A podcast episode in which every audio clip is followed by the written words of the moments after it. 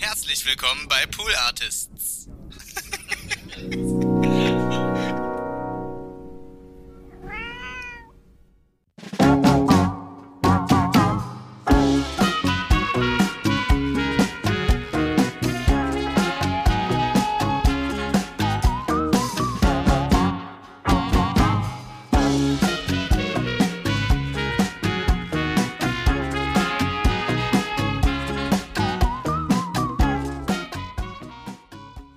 und herzlich willkommen zur fünften Folge von unserem Vier-Tage-Wochen-Podcast Four Days a Week.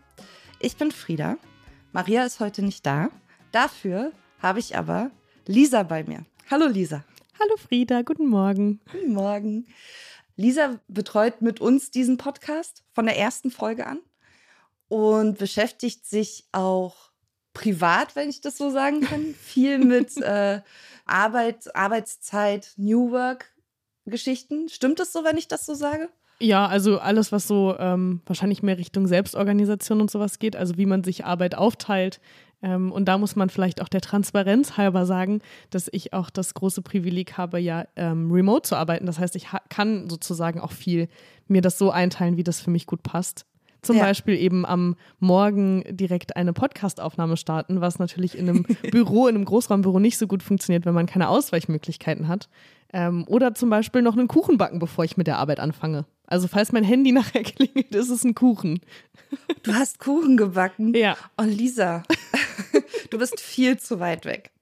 Wir beide sind auch die wirklich gar nicht an unserem Arbeitsort sind. Also über Arbeitsort, ja. Flexibilität kann man bestimmt auch, können wir bestimmt auch mal reden. Mhm. Ähm, weil wir, du sitzt in Wiesbaden, ich sitze in Cuxhaven. Ja.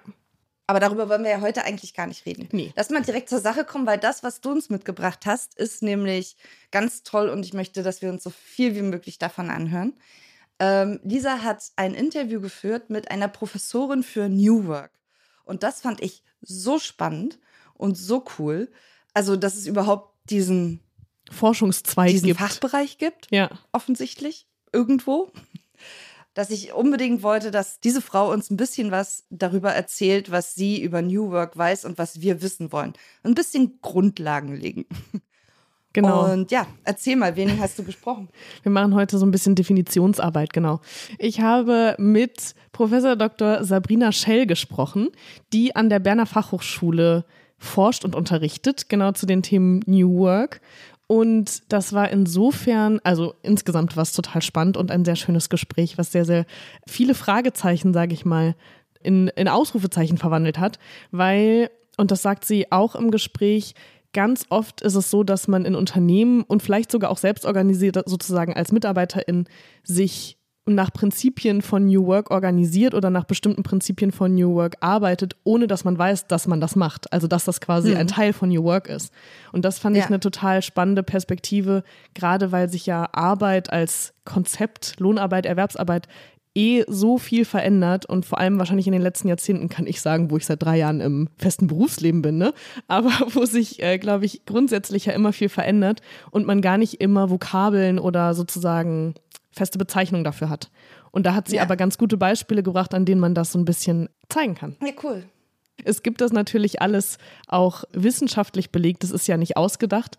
Ähm, das heißt, wenn sich äh, jemand da draußen dafür interessiert und das vielleicht auch nochmal nachlesen möchte, das, worauf sich Sabrina Schell bezieht, ist sozusagen die ursprüngliche Idee von New Work oder das Konzept für eine oder die Theorie für eine neue Arbeitsform von Friedhof Bergmann, was er in den 1970er Jahren etabliert hat. Das einmal vorweg, falls jemand recherchieren möchte. Ansonsten wird es nämlich nicht sehr akademisch heute, sondern wir versuchen das so pragmatisch wie möglich wirklich einmal nachzuerzählen und weiterzugeben. Ja, super. Dann lass uns direkt rein, weil ich bin total gespannt, was sie uns zu erzählen hat. Also im Kern geht es bei New Work nach dem Bergmannschen Konzept sozusagen darum, dass man Arbeit macht und mit Arbeit ist in dem Fall dann immer Erwerbs- oder Lohnarbeit ähm, gemeint, die man in Anführungszeichen wirklich machen möchte. Also Arbeit, die einem mehr gibt, als sie einem nimmt, wenn man zum Beispiel auch an sowas wie ähm, Energielevel denkt. Und Sabrina Schell hat da ein ziemlich schönes Beispiel mitgebracht, was, glaube ich, jeder und jede kennt und wo man sich sehr gut reinfühlen kann. Mein Beispiel ist dafür immer, es gibt diese Tage, da war ich drei, vier, fünf Stunden im Office, bin völlig exhausted, weil ich die ganze Zeit in Meetings war und nur Aufgaben gemacht habe, die weder meinen Stärken entsprechen, noch wo ich das Gefühl habe, ich habe hier irgendeinen Wertbeitrag geleistet. Und es gibt doch Tage, da kommen wir nach 10, 11 Stunden nach Hause und denken, wow, guter Tag, lass uns doch noch ein Bier trinken gehen oder ein gutes Gespräch mit unserem Partner für, führen. Und ich möchte nicht, dass Menschen jetzt öfter zehn Ta Stunden am Tag arbeiten, aber ich möchte, dass Menschen Arbeit finden, die ihnen mehr gibt, als sie nimmt und wir mehr von diesen Tagen haben, wo wir, nachdem wir von der Arbeit kommen, noch sagen, das war ein guter Tag, ich habe noch Energie. Und Arbeit zu gestalten, dass Menschen, die Arbeit finden, die sie wirklich, wirklich wollen, um energetischer zu bleiben. Ich glaube, das ist die originäre Idee von New Work. Ich finde das so cool, dass es so eine sehr einfache Beschreibung davon gibt, was mhm. New Work eigentlich meint. Ja, total. Und das ist das, was ich am Anfang meinte, dass man ähm, manchmal mit Begriffen ja weniger anfangen kann, weil man gar nicht so richtig weiß, was bedeutet das oder was hat das mit mir zu tun. Ähm, und das ist ja vielleicht sogar manchmal das Problem mit diesen, mit den ganzen ähm, anglizistischen Begriffen auch und dem, ja, oder dem Versuch zu beschreiben, was wir da eigentlich machen. Aber wenn man sich dann wirklich die Situation anguckt oder die Gefühle, die dabei aufkommen, dann denkt man so, ah ja klar, naja, so ging es mir natürlich auch. Oder bin froh, dass es mir nicht ja. mehr so geht. Ja. Ja, gerade so diese Bubble-Begriffe, die halt dann irgendwie so als Buzzwords durch die mhm. Gegend fliegen, wenn so ein Thema wie jetzt auch gerade die Vier-Tage-Woche halt so hochkocht und keiner setzt sich wirklich damit auseinander, sondern Total. irgendwie jeder irgendwas damit, aber es ist kein ist ja, genau. konkret. Ja, also mhm. als ich meiner Oma davon erzählt habe, der, die versteht New Work nicht, aber die versteht, dass ich 32 statt 40 Stunden arbeite. Also man muss es vielleicht mhm. auch manchmal ein bisschen konkreter machen, genau. Ja weiter geht's mit, wir haben jetzt verstanden, was, was grob New Work bedeutet oder was vielleicht die, die Chancen und Belastungen von, ähm, von regulärer Arbeitsorganisation sind. Und Sabrina Schell habe ich deshalb auch gefragt, was machen denn Unternehmen anders, die nach diesen Prinzipien oder Maßnahmen oder Vorstellungen von New Work arbeiten? Aus meiner Perspektive setzt ein Unternehmen, was nach den Prinzipien von New Work arbeitet, den Menschen in den Mittelpunkt. Es geht nicht nur ausschließlich um den Shareholder Value, sondern es geht vor allem darum, dass die Organisation sich so aufstellt, dass Menschen da gut und gerne arbeiten, dadurch aber natürlich auch, weil wir sind immer noch Wirtschaftsunternehmen, ökonomisch, produktiv, effektiv arbeiten können, um dadurch natürlich auch den Unternehmenswert zu steigern. Weil New Work darf kein Selbstzweck sein. Wenn mein Unternehmen nicht ökonomisch funktioniert und wirtschaftlich funktioniert, dann verschwindet es vom Markt und haben die Leute keine Arbeitsplätze mehr. Das bringt ja auch nichts. Ähm, aber wenn der Mitte, Mensch im Mittelpunkt steht und wir Wege finden, ihn stärkenbasiert, wertebasiert einzusetzen, ähm, er schneller in den Flow kommt oder sie schneller in den Flow kommt und wir ein gemeinsames Ziel haben und vor allem auch einen gemeinsamen Sinn, ja, dann werden wir voraussichtlich nachhaltiger unser Unternehmen am Markt positionieren können mit de den Personen, die am besten zu unserer Organisation passen und mit denen wir dann am meisten erreichen können, weil wir es auch dann wiederum als Kollektiv von Menschen erreichen können und wollen ich finde es halt wirklich wahnsinnig interessant, was sie sagt, weil da finde ich halt uns wieder, also Maria und mich wieder in unseren Gesprächen und unseren Gedanken, die wir dazu hatten, wie wir unsere Firma organisieren wollen und wie wir wollen, dass unsere Firma funktioniert und mit, also funktionieren im wirtschaftlichen Sinne, aber halt auch im, und das lässt sich halt eigentlich nicht trennen, mit unseren Angestellten. Weißt du? Also dieses, den Menschen in den Mittelpunkt zu stellen, weil wir glauben, dass wir nur, wenn wir einen guten Arbeitsplatz bieten, ihr auch gerne und zahlreich bei uns arbeitet und langfristig. Mhm. Und gleichzeitig aber halt natürlich diese, die wirtschaftlichen Zwänge, die, also denen wir uns ja auch nicht entziehen können. Total, ja. Ich meine, wir können uns ja jetzt nicht als einzige Firma aus dem Kapitalismus ähm, ja. rausschleichen. Das funktioniert ja leider nicht. nee. ähm, genau. Ja, und ich meine, genau, das gilt ja für Mitarbeitende genauso, dass natürlich ähm, so schön, sage ich mal, die Benefits von den New Work-Maßnahmen sind, dass man sich ähm, selbst organisieren kann, dass man ähm, woanders arbeitet als im Büro, aber nicht nur, dass man sozusagen da einfach äh, die höchstmögliche Flexibilität reinbringt, ohne sozusagen auch diesen Arbeitsablauf, den wir ja jeden Tag haben, zu unterbrechen Ähm, mhm. Das funktioniert natürlich nur, wenn die Firma an sich funktioniert. Also das ist, glaube ich, auch allen angestellten Menschen klar, weil, das sagt Sabrina Schall ja auch relativ deutlich, es nützt halt niemandem was, wenn das Unternehmen wirtschaftlich nicht mehr funktioniert und es dann keine Arbeitsplätze mehr gibt, weil dann bringt dir keine äh, reduzierte Arbeitszeit mit vier Tagen was, wenn du halt kein Geld mehr verdienen kannst, weil die Firma nicht mehr solvent ist. Ja, ja. Sehr aber, aber zurück zum Einstiegssatz, ähm, den Sabrina Schell hier gesagt hat, nämlich den Mensch in den Mittelpunkt stellen, ähm, was fast ein bisschen esoterisch klingt, aber gar nicht so gemeint ist, was ich aber total schön finde, weil wir da natürlich ähm, oder ich mich natürlich auch als Mitarbeiterin und Angestellte sehr angesprochen fühle. Und das hast du ja eben auch nochmal aufgegriffen, dass es wichtig ist, nicht nur ökonomisch eine Firma zu führen, sondern eben auch sozial. Und wenn wir das einmal als ähm, unseren Status quo quasi jetzt hinnehmen, ist natürlich trotzdem die Frage, wie macht man das denn? Also wie muss man denn oder kann man denn ein Unternehmen umstrukturieren, um diesen Maßnahmen von New Work zu folgen? Natürlich suchen jetzt Unternehmen nach Maßnahmen.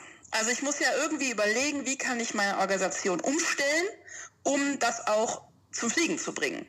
Und wir beobachten ganz klar einen Trend von Selbstorganisation, also Abbau von Hierarchien, mehr Selbstmanagement für Mitarbeitende, viel mehr Eigenverantwortung, aber auch viel mehr Empowerment. Also die Menschen werden mit mehr Macht, mit mehr Informationen, mit mehr Verantwortung ausgestattet. Das kommt natürlich mit Chancen ähm, daher. Wir haben, können Schwarmintelligenz nutzen, wir können ähm, viel mehr Wissen, Informationen, Verantwortung nutzen. Es kommt aber auch mit Gefahren einher, nämlich Entgrenzung zum Beispiel. Also wir sehen ganz klar dieses Always-on, Techno-Stress, das ist ja total toll, dass wir jetzt Work-Life-Blending machen, aber plötzlich sind alle immer erreichbar und immer und überall am Arbeiten und Workation wird jetzt statt Urlaub gemacht. Das heißt, auf der einen Seite ist das total super klasse, dass wir mehr Verantwortung und Power to the people. Auf der anderen Seite sehen wir aber eben auch, es fehlt dann wiederum an, an Führung, ja, die auch vielleicht Menschen manchmal vor sich selber schützt. Das gleiche zum Thema Arbeitsortautonomie und Arbeitszeitautonomie. Das sind so die beiden Maßnahmen, die wir auch beobachten. Arbeitsortautonomie, mehr Homeoffice. Wir beobachten auch, dass es sehr viele Mehrwerte gibt, Menschen ein bis zwei Tage zurück ins Office zu holen für Team Cohesion, also Zusammenarbeit, für Kollaboration, für Kreativität, und auch um neue Mitarbeitende reinzuholen. Und Arbeitszeitautonomie, mh, mm, klar, wir sehen Phänomene Vier-Tage-Woche die sehen wir immer stärker. Wir sehen immer mehr die Akzeptanz, es ist relativ okay oder egal, wann du arbeitest, ähm, führt zu Chancen. Menschen können ihre Arbeit viel besser mit ihrem Familienleben äh, zum Beispiel vereinen und viel besser ähm, die zu ihren Biorhythmuszeiten zum Beispiel arbeiten. Das ist total äh, unterschätzt, ähm, wenn Menschen ihrem Schlafrhythmus entsprechend arbeiten können und ihrem Biorhythmus, wann sind meine produktiven Zeiten, dann ist das super klasse, weil es viel weniger Energie kostet und sie produktiver sind ähm, etc. Ja, also es ist wirklich total toll, dass wir diese Möglichkeiten haben. Risiken sind auch da wieder Entgrenzung. Wir haben Arbeitszeitautonomie. Ich kann immer und überall arbeiten, vor allem eben in, in digitalen Berufen, in Wissensarbeitsberufen. Und es fällt zunehmend Menschen schwer, rauszukommen aus dem Always On. Und wenn wir ehrlich sind, durch die Bewertung der Arbeit als identitätsstiftendes Element in unserer Gesellschaft ist das eine große Herausforderung, ähm, die wir bisher häufig noch nicht bewältigt bekommen. Eine Sache, die sie gleich zu Anfang gesagt hat, dass es um, auch um den Abbau von Hierarchien und mehr Selbstmanagement geht und darum, dass man die, seine MitarbeiterInnen empowert, dazu selber Entscheidungen zu treffen und Verantwortung zu übernehmen. Ähm, das ist uns tatsächlich auch so gegangen. Also wir haben ja relativ flache Hierarchien generell bei uns. Mhm. Wir sind nur dazu übergegangen, bestimmten Leuten mehr Verantwortung zu geben. A, weil ihr das könnt. Und weil das halt euch auch ermöglicht, euch im Team selber zu organisieren ohne uns. Damit wir nicht so quasi der, der Flaschenhals sind, durch den alle Infos durch müssen und wo alle Infos herkommen. Und das halt einfach ein absoluter Punkt für Effizienz ist. Also je mehr man quasi Einfluss selber auf seine Arbeit hat und auf die, die Entscheidungen, die getroffen werden müssen, jeden Tag, wir treffen jeden Tag 20 kleine Entscheidungen. Je mehr Einfluss ihr darauf selber habt, je mehr ihr selber in die Hand nehmen könnt, desto flexibler könnt ihr eure Arbeitszeit und eure Arbeit an sich gestalten. Und das ist ja das Ziel. Also die größtmögliche Flexibilität, während der Laden noch läuft. genau, ja. Ich glaube, ähm, was hier immer mal wieder so ein bisschen durchblitzt, was später aber auch nochmal konkreter wird, ist, dass es natürlich auch kein Rezept gibt, was so für alles gültig ist. Also, dass man jetzt nicht irgendwie mache Schritt A, B, mhm. C und dann funktioniert das, sondern das sind ja auch trotzdem noch relativ weiche Kategorien. Also was zum Beispiel ja. bedeutet eigentlich Arbeitsteilflexibilität? Also was versteht man darunter? Und das zum Beispiel muss ja auch jedes Unternehmen, das sich umstrukturieren will, auch für sich entscheiden, weil das natürlich nicht für alle immer gleich gelten kann. Dazu kommen wir aber ja. später.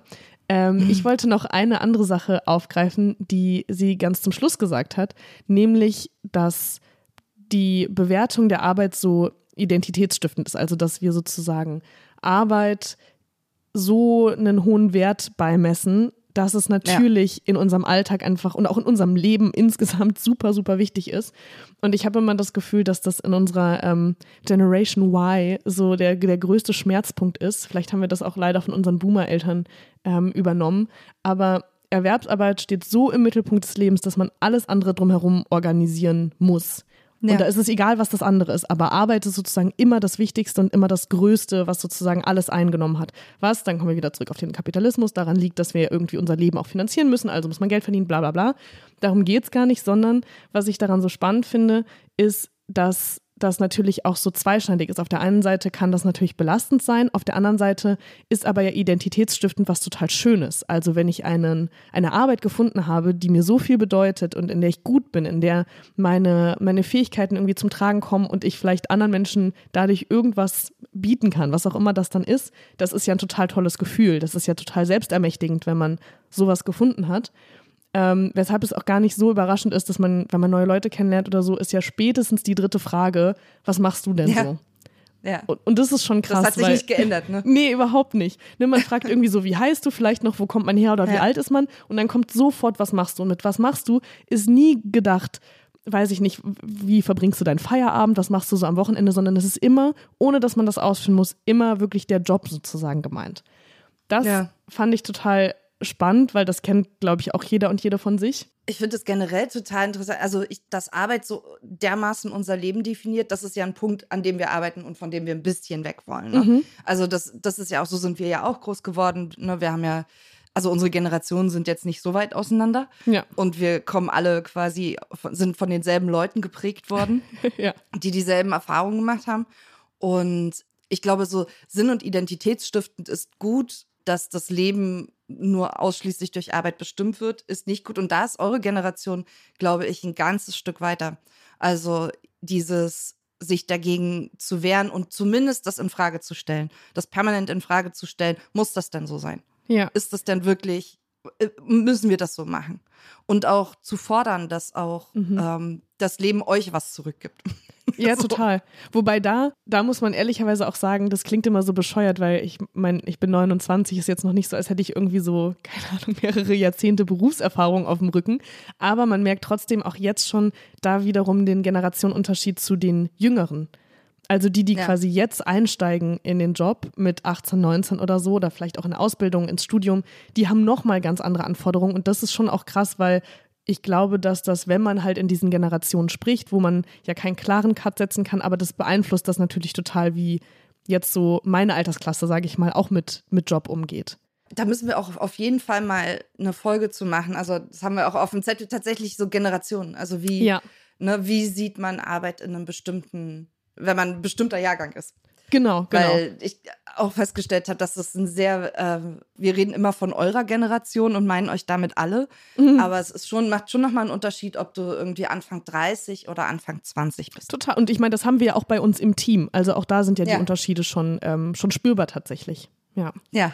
Worauf ich hinaus wollte mit dem, mit dem sehr großen Bogen, den ich hier geschlagen habe. Sorry. Ähm, ist, dass, ähm, das hast du eben auch nochmal wiederholt, dass Arbeit identitätsstiftend ist und irgendwie ja auch zur, zur Eigenverantwortung und auch einem Selbstwertgefühl führt, das ist total super. Aber, und da ist sozusagen auch die Verbindung zur letzten Folge, wo ihr ja über das äh, Thema Faulheit, sage ich mal, gesprochen habt, im großen ja. und ganzen Sinne, ähm, dass sozusagen wir irgendwie nicht gelernt haben, dass so schön dieses ganze Arbeitskonstrukt ist, dass es halt wichtig wäre, da gesunde Grenzen zu setzen. Also, dass man eben nicht in Anführungszeichen nur, weil man seinen Job gerne macht, da so ein bisschen das Maß der Dinge vergisst. Zum Beispiel viel zu lange arbeiten, viel zu lange am Stück arbeiten, nicht genug Pause machen, all sowas. Und das spricht Sabrina Schell ja auch an, wenn sie von diesem Always-on ähm, Stress und Druck spricht und von, von. Techno-Stress. Also, dass man irgendwie die ganze Zeit so beschallt wird, sage ich mal, mit allem, was mit Arbeit zu tun hat. Und das mhm. ist, jetzt komme ich auf den Punkt, den ich eigentlich sagen wollte, nämlich, dass indem man Arbeit aufteilt, und da kommt ihr oder wir in späteren Folgen ja auch nochmal drauf zurück, wenn man sozusagen Erwerbsarbeit als einen Bereich sieht und die anderen Bereiche aber gleichberechtigt mit existieren dürfen im, im Leben, in einem individuellen Alltag, sowas wie Care-Arbeit, dass das sozusagen ja nicht bedeutet, ich habe keinen Bock mehr auf Arbeit, sondern dass man halt gesunde Grenzen ziehen muss, damit alle Bereiche im Leben gleichberechtigt gut funktionieren. Und ja. ich finde, diese Balance mitzudenken hilft total, dass man sich nicht in irgendwelche Vorurteile so weiß ich nicht, verkopft und denkt, nur weil ich, ähm, weiß ich nicht, gerne in der Vier-Tage-Woche arbeite und das total schön finde, dass wir das als Firma jetzt umsetzen konnten, dass das nicht bedeutet, dass ich ähm, grundsätzlich keinen Bock auf meine Arbeit habe. Also, dass man da einfach so eine gewisse Balance halten kann und das auch wichtig wäre, in dem öffentlichen Diskurs das mitzudenken. Ja, Perfekt. So, ab heute moderierst du diesen Podcast alleine. Ich glaube, dann wird er zu lang, sage ich ganz ehrlich. So, jetzt waren wir gerade schon so halb auf der Gegenseite, also bei den Leuten, die vielleicht von dem Konzept New Work noch nicht so überzeugt sind oder die ähm, vielleicht auch ein paar Argumente auf ihrer Seite haben, von denen sie glauben, dass das dagegen spricht. Aber Sabrina Schell hat natürlich äh, Antworten auch darauf, nämlich als ich sie gefragt habe, ob es denn Momente in Unternehmen gibt oder vielleicht sogar ganze Branchen, die feststellen müssen, schöne Idee, aber bei uns funktioniert das eigentlich nicht. Also ich habe zum Beispiel schon Familienunternehmen ähm, betrachtet, die fast komplett selbst organisiert sind, aber selber gar nicht wussten. Also nur weil ich das Wort nicht kenne, heißt das nicht, dass ich es nicht tue. Punkt eins. Punkt zwei. Die Frage bekomme ich auch immer wieder. Geht denn New Work überall oder geht die Vier-Tage-Woche überall? Wo ich sage, mein Friseur macht gerade Vier-Tage-Woche. Und das ist ja Zeit gegen Geld. Also er kann ja nicht schneller Haare schneiden. Und sagt, es funktioniert. Es funktioniert sogar so, dass das jetzt hier gerade keine großen Umsatz- und Gewinnverluste macht. Wir haben uns einfach anders organisiert. Ähm, dann ist eher eine Reaktion, auch Hierarchienabbau, Selbstorganisation. Damit ist das Argument für mich, es gibt Branchen, in denen das nicht geht, das ist eine egitäre Debatte, ähm, obsolet. Also das, das stimmt halt einfach nicht. Das ist eine Haltung, das ist eine Wertehaltung. Wie gesagt, ich bin auch der Meinung, ich muss eine gewisse Größe bekommen, ich muss eine gewisse Organisationsstruktur einrichten, um es zu ermöglichen. Das geht nicht von heute auf morgen. Das ähm, braucht ein bisschen Zeit, das kann man auch vielleicht schrittweise machen. Aber mir fällt ehrlicherweise keine Branche ein, in der es nicht geht. Ja, da tutet sie ja in mein Lieblingshorn. Natürlich geht es überall. Wir kommen jetzt schon zum, zum letzten Ausschnitt für diese Folge von äh, der sehr schlauen Sabrina Schell und all den Dingen, die sie uns in dieser Folge beigebracht hat im Prinzip oder ein bisschen klarer formuliert hat. Ähm, ich möchte hier noch einmal einen, einen Rückblick aufmachen und zwar zum Januar 23, als wir beim Offsite von Frieda und Maria gehört haben, was sie denn vorhaben mit Pool Artists, nämlich auf eine Vier-Tage-Woche ähm, umzu satteln sozusagen. Und da ist natürlich ganz, ganz viel gesagt worden und wir haben viel darüber gesprochen und viel diskutiert und uns viel ausgetauscht. Aber ein Satz, und das klingt vielleicht total banal, aber der mir hängen geblieben ist, was ich total schön fand, weil das wieder darauf zielt, den Menschen in den Mittelpunkt zu stellen, ist, dass unsere Chefinnen gesagt haben, auch wir haben ja Bock auf mehr Freizeit. Also das spielt halt wieder in diese Kerbe von, Arbeit ist toll, wenn die identitätsstiftend ist und wir arbeiten, also wir im Sinne von bei Pool Artists würde ich jetzt einmal sagen, weil ich kann natürlich nicht für alle anderen sprechen, aber wir arbeiten ja gerne in unserem Job, aber der Job ist halt nicht alles. Ja. Also der Job ist nicht alles in unserem Leben und wir haben alle ganz viele andere tolle Dinge, mit, der, mit denen wir unseren Alltag bestücken möchten.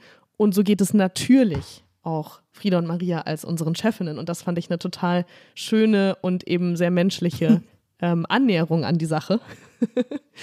ähm, und so kommt man dann eben wieder auf, den, auf das Kernziel bei Arbeitszeitverkürzung als eine Maßnahme von New Work zum Beispiel zurück, nämlich, dass man mehr Zeit für andere Dinge hat. Und diese anderen Dinge sind im Prinzip undefinierbar, weil das natürlich jeder für sich selbst entscheiden kann.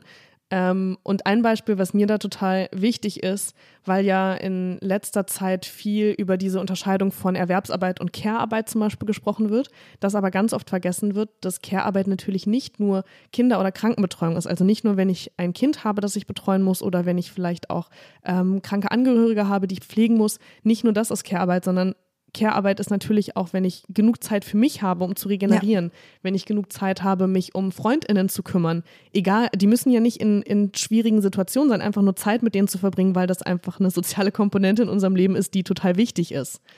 Und wenn man das alles mitdenkt, muss man sozusagen trotzdem ja diese ökonomische Sicht sozusagen dann nochmal draufpacken, weil wie wir das individuell alle selbst sehen, das ist, glaube ich, relativ klar geworden. Aber das funktioniert natürlich nur in der Kombi mit das Unternehmen muss funktionieren. Das hatten wir vorhin schon mal, aber ich würde trotzdem gerne nochmal ähm, Sabrina Schell zu Wort ja. kommen lassen, weil natürlich geht es nicht nur darum, wir finden das alle ganz toll, sondern es gibt natürlich auch wissenschaftliche ähm, Belege und Nachweise dazu, warum das eine gute Idee ist. Aber wir sehen ja auch die großen Zahlen. Ne? Also wir sehen die ISCAN-Studie ähm, und es gibt ja auch verschiedene andere Länder, die es jetzt mal mit so gewissen Bereichen probiert haben und es kommt überall das Gleiche raus. Es gibt entweder sogar Produktivitätsgewinne oder sie sind ungefähr gleichbleibend. Wir sehen geringere Krankheitstage, wir sehen geringere Burnout-Raten, wir sehen ähm, mehr Wellbeing, vor allem auch Psychological Wellbeing. Also die Zahlen, die wir aktuell haben, die man auch alle kritisch hinterfragen kann. Ja, also die sind nicht, alle nicht unangreifbar, zeigen auf allen Ebenen positive Effekte es ist ja auch irgendwie logisch. Also ich habe eine höhere Zeitautonomie, ich kann besser mein Leben, vor allem wenn ich auch noch Care-Arbeit habe, mit meinem Beruf vereinen, also auch Kinderbetreuung zum Beispiel oder auch einfach Self-Care, ist halt einfacher, wenn ich noch einen zusätzlichen Tag habe. Und diese Umstellung zur Vier-Tage-Woche führt wirklich dazu, dass Unternehmen sagen, okay, wir machen das jetzt aber dann müssen wir unsere Arbeitsorganisation hinterfragen. Und da gibt es schon Zahlen zu Meetings sinken. es wird effizienter gearbeitet. Also wir haben weniger so, so Bullshit-Meetings zum Beispiel.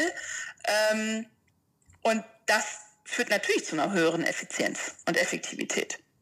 Und dann liefert sie auch noch den perfekten Schlusssatz. Manchmal wollen sie zu viel und manchmal wollen sie zu wenig. Und da den Weg zu finden, ist die Kunst. Und ich glaube aber, Unternehmen und Organisationen, die das wirklich, wirklich wollen, den Menschen in den Mittelpunkt stellen, die werden auch Wege finden. Und die sind eben unterschiedlich und das ist in Ordnung. Damit sind wir jetzt auch am Ende von unserer Folge. Äh, Sabrina Schell hat noch viel mehr schlaue und interessante Sachen gesagt. Und ich bin mir sicher, dass wir sie nicht zum letzten Mal hier bei uns gehört haben. Liebe Lisa, Vielen Dank, dass du mit ihr gesprochen hast und uns das mitgebracht hast. Möchtest du noch irgendwas sagen zum Abschluss? Viele Grüße in die Schweiz, aber sonst nicht. Viele Grüße in die Schweiz an Sabrina Schell, genau. Und wir hören uns dann in der nächsten Woche wieder mit einer weiteren Folge. Und bis dann, tschüssi. Tschüss.